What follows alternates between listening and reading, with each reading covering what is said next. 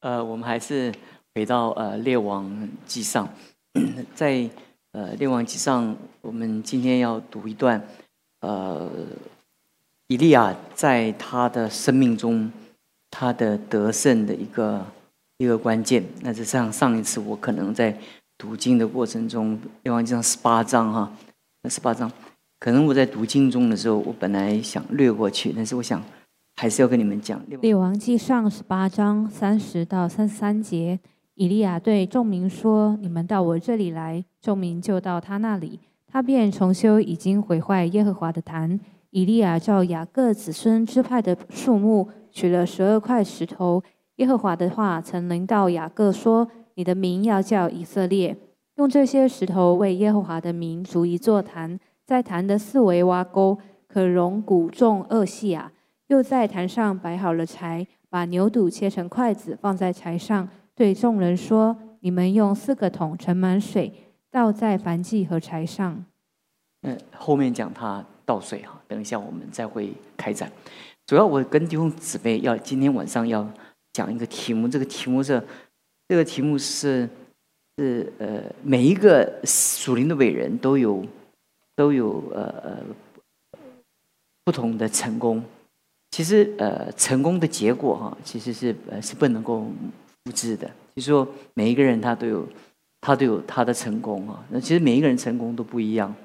但是我们在看一个人的成功的时候，其实我们要看他为什么他的生命中会有那样的转折。其实这这是很重要的，因为像像后面啊，我们讲他有一个那么伟大的得胜呢。其实对我们来讲，我们可能我们的结果并不是如此。可是对。以利亚来讲，他的那个关键是什么？他他生命中他怎么样的来扭转以色列人的那样的心？哈，这次这边圣经讲说，他叫众民到他面前的时候，他开始做几件事情。看见他重修毁坏的祭坛。等一下我们来讲这个观念呢。那首先我跟弟兄姊妹讲，在 从亚伯拉罕、以撒、雅各，在他们生命中每一个在。神所启示的一个一个属灵的层次当中，你特别在亚伯拉罕身上看见有两个记号，一个就是他，他自搭帐篷，就是他是一个帐篷的生活；第二个，他第二个他是一个足坛献祭的生活。而且这两个，你会发觉在亚伯拉罕的一生当中。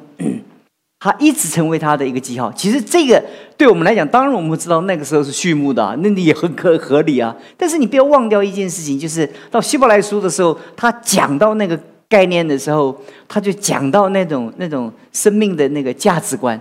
价值观，他讲什么价值观呢？他讲到说，他讲到说，呃，亚伯拉罕他他到这个世界上来，他的生命的认识是，他在这个世生命在这个世界上他是客旅。斯克里，所以在他的生命中，他所走过的每一个路径，他都把他自己当做一个过客，因为他知道有一天他要回到那永远的一个家乡。其实对我们来讲，我们我们平常我们的基督徒生活当中，我们很少想到这个概念，对不对？其实。我们通常会觉得我们会活到永永远远，就好像我们的生命，我们觉得我们打开水龙头的时候，如果你现在年轻，你现在十二三十岁、三十岁、四十五十岁，甚至六十岁，你身体很健康的话，大概你打开水龙头就有水吧，是不是？那你会发觉你身上、你口袋打开就有钱用吗？那你会不会觉得有一天钱会用完吗？不会嘛，因为因为我们在一个富裕的时代，所以那种没有缺乏的那种感觉，还有那种在我们生命当中那种随时都有的那种嗯生活的那种景况，使我们渐渐的会觉得这个世界真好，对不对？所以我们就对这个世界就有一个很深的一个眷恋。所以希伯来书的作者他重新的讲到这个概念的时候，他说亚伯拉因着信蒙召的时候，他就遵命出去往将来要得为业的地方去。出去的时候还不知道往哪里去，他就因着信在所应许之地做客。请记住，他在所应许之地怎么样做客？那个应许之地是上帝给以色列人的。那那个应许之地不就他们的目标吗？那个目标达成的，不就他们生命中的最高的景况吗？但但是你会发觉说，他在所应许之之地做客，好像在异地居住帐篷，因为他他梦想，他期待那同盟一个应许，以撒雅各一模一样，亚伯拉罕、以撒雅各他们都，因为他等候的，他们等候那座有根基的城，就是神所经营建造的哦。这讲的旧约对不对？讲的旧约，所以。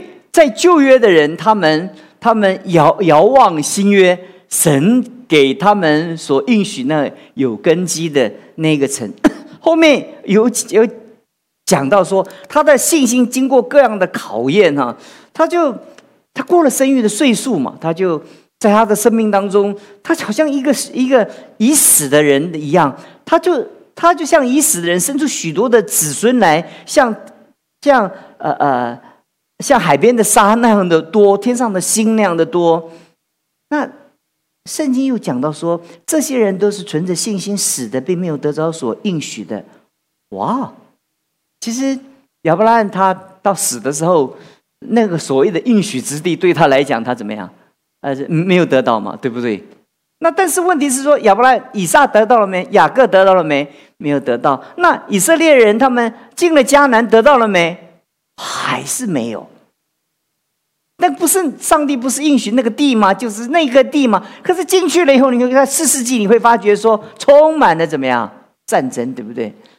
我不知道，我如果是以色列人要进迦南的时候，面对迦南七族的时候，我会不会觉得哇，好惨？早知道就就不出来了，不出来了，这个太太可怕了，对不对？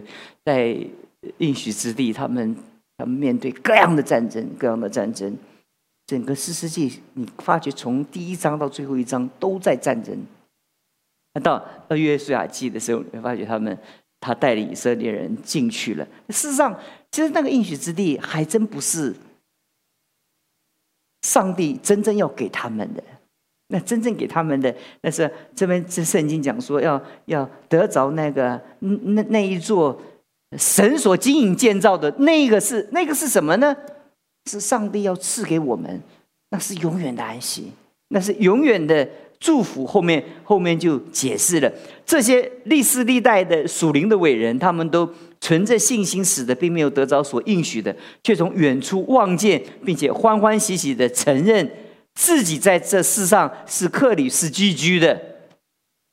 说这话的是要表明自己要找一个家乡。他们若想念所离开的家乡，可以回去；他们却羡慕一个更美的家乡，就是在天上。神被称为他们的神，并不以为耻，因为给他们预备了一座城，这就是新圣城耶路撒冷。上帝的应许。其实我我在讲，呃，所有的得胜的人，他们身上。需要在他们身上可以学习的哈，就是第一个就是，就是他们是是他们他们在这个世界上，他们保罗说用事物好像不用一样，拥有好像没有一样，那是什么意思呢？就是就是他他不觉得这是他的永远，他在上台，他准备下台，他他当他活着的时候，他等待那一天。他要去见主哇！今天我们会讲到这件事情的时候，我们觉得蛮悲观的嘛，对不对？就是我们觉得我们活在这世界上，活到永永远远，不都是哎？我们想大家都要活久一点，长长久久，不就是呃，透过基因的剪接的技术，我们都希望一直活，一直活，一直活，活活的很永永远远。但这不是上帝在我们生命中的心意。这边讲到说，他们若想念所离开的家乡，可以回去，但他们却羡慕一个更美的家乡，所以。亚伯拉一路他没有停留，在他行走在每一个生命的每一个站，他从来都没有停留，因为他一直往前，一直往前，因为他羡慕一个更美的家乡。他看到这个 觉得很美，他就知道是更美，因为在这个世界上，好的东西会绊住我们，不好的东西会打击我们。这个在这个世界上，好的东西会把我们圈住。这个教会 弟兄姊妹在属灵的事的追求，日子过得太好了，很难追求，你知不知道？所以那个那个在我们的生命中，我们觉得这个日子就是就是岁月静好，就啊，这个多好，这样我们就愿意永远停格在此时此此地，然后我们就永远活在这样幸福的里面。但是有的神带我们经过很多的困难，那因为上帝告诉我们，上帝不要我们在我们的生命中，我们永远停留在一个地方，他要我们永远往前，往哪里去？羡慕一个怎么样更美的家乡？所以在更美家乡以前，我们都是自搭怎么样帐篷。我们都在这个世界上是客旅，所以你如果知道是客旅的话，你对很多的事情的看法就是不一样，对不对？你是客旅，就是你有的时候我们在刚开始的时候，我们去参加退休会的时候，那三四十年前营营会的营地没有像现在这么好，那个大金营地啊。以现在来讲，就好像阿富汗的难民接待中心一样，你懂我意思吗？那当冷气不要讲，根本就没有冷气，那蚊子也特多，对不对？我记得一个老牧师，我们在参加退休会的时候，那比我大，那时候我们都二三十三十岁不到，他们都是四五十岁了。他在拍拍那个椅，那个那个没有，那个那个床是没有垫背的，你知道吗？他就拍拍那个，那个灰尘又很多，对不对？他就拍拍他，老弟啊。没有关系啊，明儿个就回去了。你懂不懂我意思？如果如果这种床跟这种生活是要我们过永远的话，我们可很惨的，你知道吗？因为因为我们的日子就就很惨的。他就说我们明天就回去了，在这个世界上，我们是是帐篷的，再辛苦，今天会过去；再辛苦，这一生他会过去。我们要回去。所以，所以，如果是我们是一个一个帐篷的生活的话，这对我们的价值观有很大的那个、那个、那个一个很大的一个建立啊！建立就就在我们生命中，风景再太再好，而且我们到到澄清湖好再讲嘛，我们到西湖对不对？啊，这又不是你家嘛，对不对？就是你到阿里山，那这不是你家嘛，对不对？你怎么把屋子可以搬到住到阿里山好吗？那你去到合欢山嘛。大家在那边合欢嘛，那就不是你家嘛，对不对？你你再怎么样的好不好，你都得怎么样？打回到原形，回到现实嘛，对不对？哎就是不是你家嘛，再好不是你家嘛，对不对？再苦，也不是你永远的住处，所以那个支搭帐篷就成为在神的儿女们当中，从希伯来书里面讲到，他们羡慕一个更美的一个。家乡，这支配了基督徒的生与死的一个价值观，也支配着基督徒的那种、那种、那种对我们生活每一件事情的一个诠释的一个角度，是不是？就是 再有钱的人，哎，我曾经看一个报道，他说，呃，他他他报道就是看世界上最有钱的人作怪，你知道吗？因为他们钱多到一个地步，钱已经不成为意义了。所以前几天有几个大富翁，不是就是去去看他 Titanic，就是他们的那个潜水艇叫的泰坦 Titanic 那个那个名字。结果结果人家就说他们胡闹，你懂吗？有有钱人叫任性，你知道吗？他们身经百战，而且都是亿万，这这个是跟。都，而且都很多人，他们的郊游的地点不是沉浸湖，是太空。有哪几个人可以上太空？太空是他们的旅游的地方。这个世界上怎么样？已经没有没有东没有地方可以玩了，玩到哪里去啊？玩到太空去了。所以太空也玩完了，那他现在玩哎，去探去探去探那个铁达尼号的残骸，懂我意思吧？然后就在哎，就没想到这个 那么这个。这个小潜艇一下去就怎么样？就就就就就爆炸。这个都不是穷人呢，你我都没资格。你你进去一次，你要知道多少钱啊？那不只能装五六个人呢。这五六个人全部都是全世界上最有钱的人，你知不知道？所以很多人不就知道啊，这很多人像那个马马斯克以外。另外一个叫那个贝佐斯啊，什么那些，全部他们的他们的梦想，全部都是要到火星，花很多钱。就我告诉你啊，就是就是世界上，他们已经觉得很多事情是没有没有趣了。你今天所努力的所有的结果，到有一天你像他们的话，就会像他们这样的无聊。你想看看，有一天你你像他们，你不会像他们，永远不会像他们。但你的梦想，人若赚得了全世界，我告诉你，赚得了全，即便赚了全世界，就是跟他们一样，就活着，就吃，就就是吃撑了，你知道吗？撑，哎，地方没有地方玩呢。你去哪玩？像我们是穷的时候，我们就在澄清湖就铺一个塑塑胶那不布，就就拿几个汉堡。这汉堡也不是麦当劳，就自己用三明治、什么吐司做几个，啊，觉得挺快乐的。就这样，就糊弄糊弄小孩子，这样把小孩子带回来，小孩子很快乐，跑来跑去。其实他最好的记忆不就是这些日子吗？然后渐渐你长大长大了之后，你就给他就是去更远的地方，然后更有钱的人，台北的人不是随时他们出去的地方，绝对不是台湾吗？不是吗？不是说亚洲，然后欧洲，到处到处去玩。其实你最有钱最有钱，也不过是如此。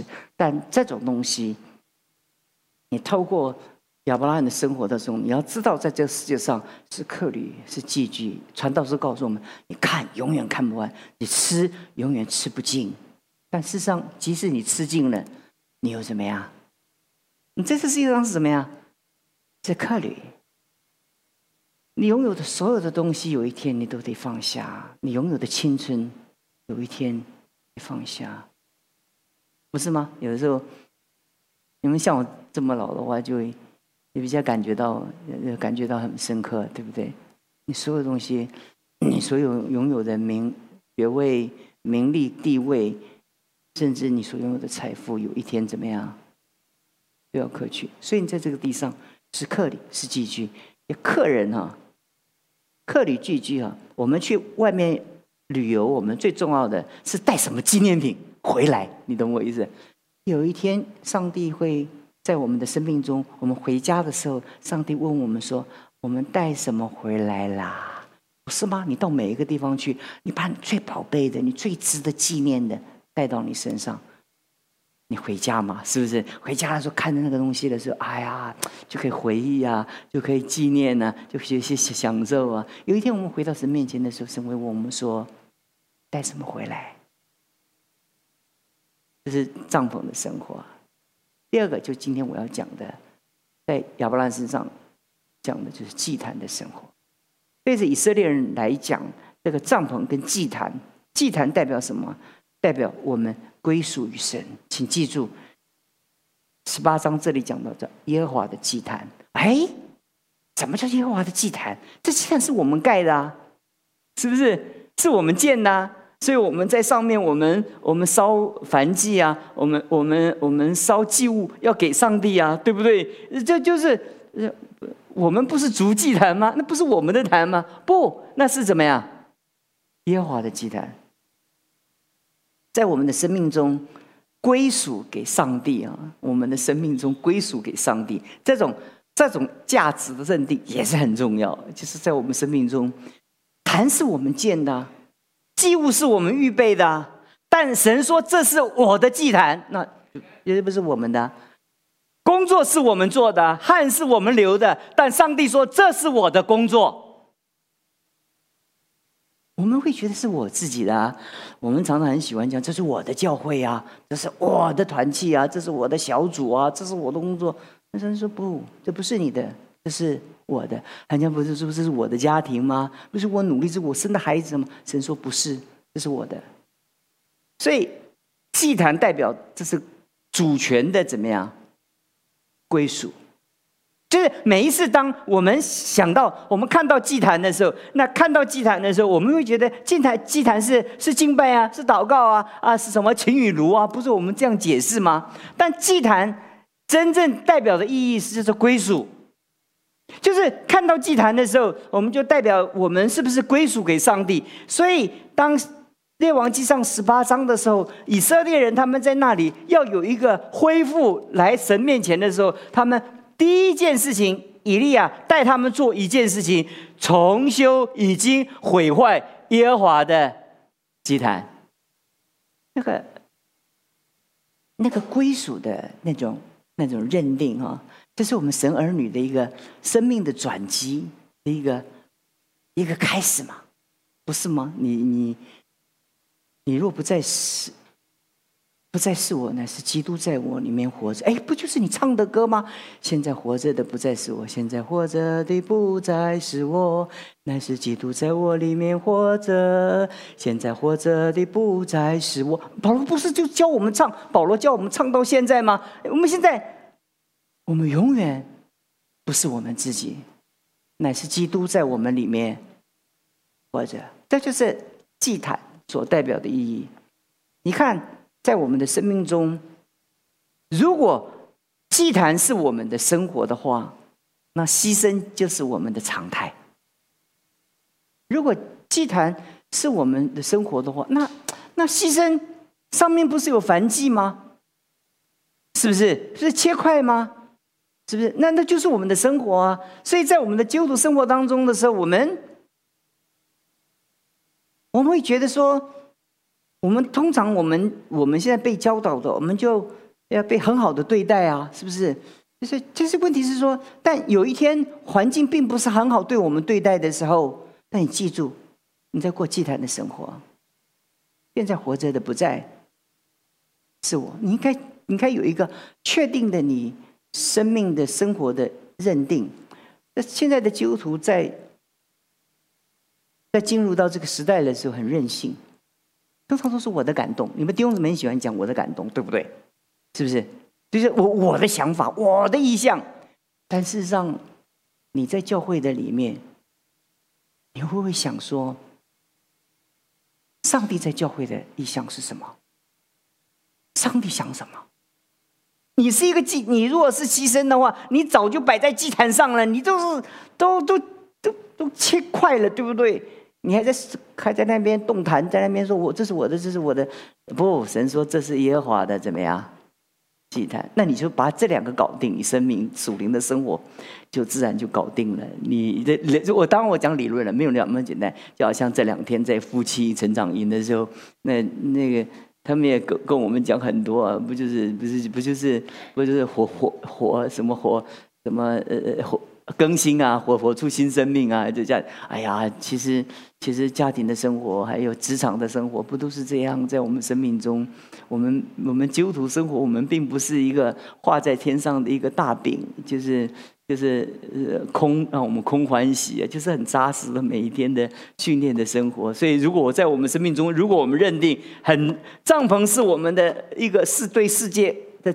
生命的价值的一个认定，所有环境的一个一个一个考核。那祭坛就是我们我们另外一个在神面前的一个一个认定啊，就是就是在我生命中，我我除了过支搭帐篷，我在斯克里斯寄居，斯克里斯寄居再好也要往前走，在世界上斯克里斯寄居再辛苦也会过去，因为你还不是我们不是目的嘛，是不是？我哪里永远住在这里？是不是？不是？所以你就会随遇而安呐，是不是？好好好吃的可以吃啊，不好吃的也可以吃啊。住的不好也可以欢喜啊，住的呃住的很好也可以欢喜啊。因为因为好好跟不好，你都得回家，是不是？再辛苦，也嗯，撑一撑就过了，是不是？因为要回家嘛，对不对？在我们生命中，如果你弄清楚帐篷跟祭坛的生活的时候，你就知道。你就知道，在这段圣经中，里面讲以利亚，他他就按着照着雅各支支派的数目取了十二块石头。耶和华的话曾临到雅各说：“你的名叫以色列。”哎。这句话是什么意思？其实真正你把它重新翻译的话，你把那个编排比较能，你让你能读得懂的话，其实圣经有的时候翻译你读的不太懂，你知道吗？那那个那语句就是主词的受词什么开始结果起应的弄不清楚。如果重新翻译的话，因为耶和华耶和华的话曾经临到雅各说：“你的名要叫以色列。”于是以利亚照着雅各子孙支派的数目，拿了十二块石头。如果如果我们把顺着这个这个语文这样重新再翻译的时候，那今天在神的教会当中，我们逐祭坛的时候，很我们都是缺损的祭坛，知道吗？就是就一块，就是我们在教会中，我今天在想的时候，我们至少至少有，我们不一定能拼凑到十二块哈，我们我们没有那么庞大，对不对？但至少我们有一块。石头是是教牧同工，一块石头是执事同工，一块就是小组长。第第三、第四块石头是是参与所有参与这个服饰的团队的那些弟兄姊妹。第五块石头是是热心伪神的弟兄姊妹。其实这几块石头，它要被垒起来，成为一个祭坛。这个祭坛烧起来，才会影响四周的人。哎，如果这个祭坛常常在教会那个祭坛烧，不是缺这个缺那个，对不对？哎呀，就就有有的教会，我告诉你，有的教会弟兄姊妹很火热，那牧师不火热。我看过，这牧教会弟兄姊妹是比牧师还渴望教会复兴，但有的时候是牧师渴望复兴，弟兄姊妹不渴望复兴；有的时候是牧师教牧同工渴望复兴，但小组同工或团契的同工不期望复兴。但有的时候是呃教牧同工只是小长呃参与服侍团队的人行渴望复兴，但大多数的弟兄姊妹不渴望复兴，所以我才跟弟兄姊妹小组的人数跟祷告会的人数才是我们的实战的实力。这是我们的祭坛，这是我们一块一块的石头垒起来的祭坛。那个主日是我们的一个结局，一个结果。我们常常比较喜欢看礼拜天，而礼拜天人来的时候，我们讲啊，利路亚，哎呀，好多人啊，人多势众啊，觉得教会很复兴啊。我告诉你，那是假象。很多人喜欢看那种那种灯光秀啊，那节目秀，看那个场地秀啊。那个那个礼拜天那那你真要去考核这个教会的时候，要去看他的祷告会，你要看他的小组，因为真正教会的生活，礼拜天这叫做展现，就好像每个礼拜天人都给你看见，教会给你看见他最光辉灿烂的那个那个那个一面。但是问题真正的就是你的小组生活。小组生活拖不动，祷告会要来不来？那这个气，那个石头就垒不起来。那你以以利亚在那边喊喊了个半天，那打一工不好啊，是不是？那你要你要知道，每一次当以利亚找十二块石头的时候，就代表十二个支派缺一不可。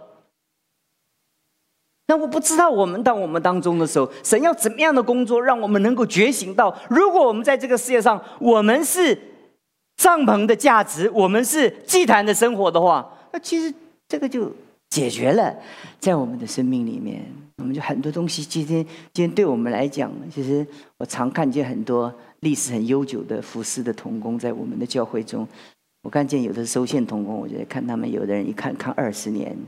哎，永远看他们从年轻看到年老，还在那边受奉献。虽然经过打扮还是跟二三十年前差不多，但是还在老了，还在受奉献。其实那个失败的同工，他们从年轻唱到年老，从黑发唱到白发，懂我意思吧？其实，所以就觉得在我们的生命中，我们的祭坛缺了几块，就是那个那个。接续不上，接续不上的理由就是帐篷跟祭坛这两个没没搞清楚。如果如果你这两个没有搞清楚的时候，在你的生命中，你就没有办法让这个教会能够继续的往前。很多时候，我们渴望是 是礼拜天的热闹，那是好的。当然，这个是展现呢。连礼拜天都没有，那很悲惨呐！你这礼拜天有，起码呃安慰安慰那种那种孤单的心灵啊。可是真正我们的实力是怎么样？是在我们的祷告会，弟兄姊妹要把时间分别为圣小组，在我们的弟兄姊妹觉得觉得觉得你你你所说能不能来的理由都越不过这两个，一个是帐篷，一个是祭坛，就这两个，就算你你越不过你这两个一。一一考核，这个这个光一照，这个灯一亮，这个跑不掉嘛？就就是就是就是帐篷，这个世界上，这上这个对你的生命就就很软弱啊！我最近遇见多少的苦难呢？所以，我跟我以前圣光一个同工在聊天的时候，我就说：“我说，他说我一年我我三三个月生病，我一年也不过十二个月，很辛苦啊，你知道吗？你知道吗？真的很辛苦。我想想也不辛苦了，因为。”也也就要过去了，对不对？最近很多弟兄姊妹，而且不不不不但第一次染疫，还是第二次还又染疫了，真是咳得蛮厉害的。那事实上，很多人也得了流感，其实比 COVID-19 更厉害。你可是问题是说，这个世界上，你觉得 COVID-19 就结束了吗？你以为流感就结束？你以为肠病毒就结束了吗？没有啊。你你我们在期待一个岁月静好的时代，对不对？哎呀，这个这个没有空屋啊，然后经济富裕啊，随便找工作啊，随便就有工作啊，然后啊这样啊，让我们永远活在愿愿愿愿生命继续的燃烧，但是生命时间永远的停格。我们就像一样年轻一样的，我们在在这样日子，但是不会的，岁月一直会。不断的往往前推往前去，但是感谢神，如果我们是在这个地上，我们是知他什么？我们在应许之地期待那个更美的应许，不就是这样吗？我们在应许之地期待那个更美的应许，我们在荣耀之地渴望更大的荣耀，我们在荣美的伟大的家乡期待一个。更伟大的一个天上的神，所以神称为我们的神，并不以为耻。我今天就跟弟兄姊妹分享，所以我觉得不好意思跳过这个哈。本来讲以利亚的祷告，他信心这么大，影响这么深啊，但是我就想到说，我今天要跟弟兄分享这个，这个，这个你分享，每一个人的成功的结果是不一样，对不对？每个人长身高不一样嘛，体格不一样的。体质不一样嘛？你你你每一个人的结果都不太太一样。你通同样的方法，就比如说，呃呃呃，如果每天做五五百个头浮力挺身，对别人来讲肌肉很大，对不对？你对我来讲，我我我我我一天做五百个浮力挺身，我可能我就骨折了。对，就就不一样嘛。那我就我就可能会打折，变成两百五啊，一一百啊，或五十啊，或三十。而且每一个人他的他能够承受上帝给他预备的，其实是都不一样。每一个人每一个人的遗传的 DNA，每一个人每身的那个上帝所命定给他的环境，没有一个人的环境，每个人都觉得自己很辛苦。但是你看见别人很好的时候，你只看见别人好的部分，别人苦的有没有跟你报告，对不对？是他们也是很辛苦的，活在这个地上，不论辛不辛苦。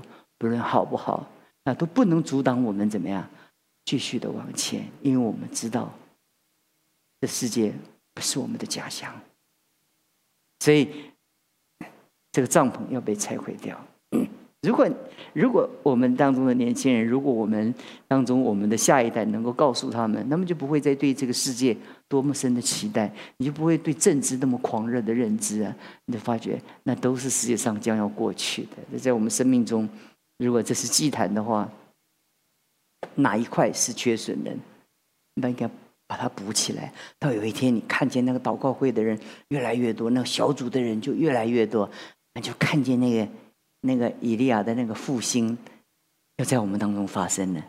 对不对？你你不要看礼拜天，呃，礼拜天要看名讲呀，那个真扬琴啊，什么会讲啊，对不对？人都来多啊，就是我们每天讲，我们那是讲了二三十年了，人家该听的都听完了，不是信心就盼望，就是爱心，弄了半天都听了差不多了，对不对？还像名讲员呐，对不对？但是事实上，在我们的生命当中，我们真正确定的一件事情，就是我们每一个人都要期待自己成为那十二个支派当中的一个。我再怎么算，我都算不出来。我们教会有哪十二块石头？我算了，只有五块，对不对？是不是？但是这五块也能够起来的话，教会就复兴了。哪怕只有三块也复兴了，哪怕只有两块也好，也复兴了。那再下去我就不敢讲了，就一块，那个很难了，就孤掌难鸣了，对不对？所以秋生帮助我们，每一个人都把自己当做那一块祭坛的那一块石头。有可能你在下面呢，人家可以往上垒哦。如果你在上面呢，下面等等着上面的，不晓得你在哪一个位置，好像也也路上能建造整齐的一座城墙，一块连一块都垒起来的。愿神施恩给我们，是我们在这个时代，让我们明白。你如果听得懂这些话的话，你就会爱教会。你就会委身教会，你就不会在教后教会后面说三道四，你就会在教会后面叽叽呱呱的，就不会了。你就爱他，爱基督的教会，如同爱基督一样，因为教会是他的身体，是他充满万有者的丰满。我们祷告，主，我们感谢你，求你祝福着你的教会。当我们看见这么多弟兄姊妹，他们在一天疲劳的时候，他们仍然把自己奉献出来，因为我们知道他们有一个祭坛的生活。所以我们看见他们在这生命中，不是每一个坐在这里的，他们都是一个完全一个一个没有任何的一个重担，没有任何的疾病，没有任何的家里的难处的。但他们相信一件事情，在这个世界上，他们是过着帐篷的生活。再多的苦难，他们会过去；再美好的日子，他们也会过去；在青春的岁月也会过去。但主，我们感谢你，我们知道唯有你给我们预备了一个更美的家乡。所以我们不回去，我们不停留，我们不逗留，我们也不永远停留在我们生命中的一个原处，带我们继续往前，奉耶稣基督的名求。